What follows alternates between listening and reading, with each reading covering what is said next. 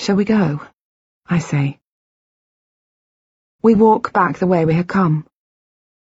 The sky has clouded over, and a thin mist hangs in the air. The ground feels soggy underfoot. It feels like walking on quicksand. On the playground I see a roundabout, turning slowly, even though no one is riding it. We don't normally meet here, I say when we reach the road. In the cafe, I mean. No. No, we normally meet in my office. We do exercises, tests and things. So why here today? I really just wanted to give you your book back, he says. I was worried about you not having it. I've come to rely on it, I say. In a way, yes.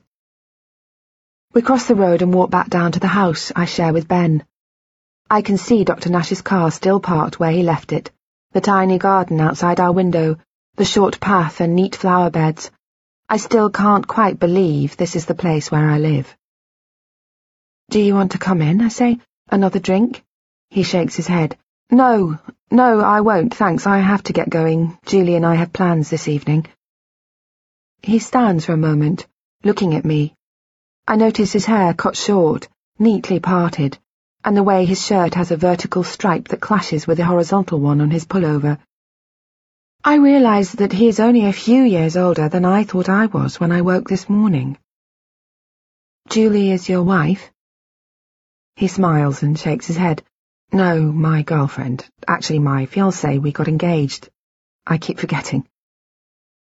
I smile back at him. These are the details I should remember, I suppose. The little things. Or perhaps it is these trivialities I have been writing down in my book, these small hooks on which a whole life is hung. Congratulations, I say, and he thanks me. I feel like I ought to ask more questions, ought to show more interest, but there is little point. Anything he tells me now I will have forgotten by the time I wake tomorrow. Today is all I have.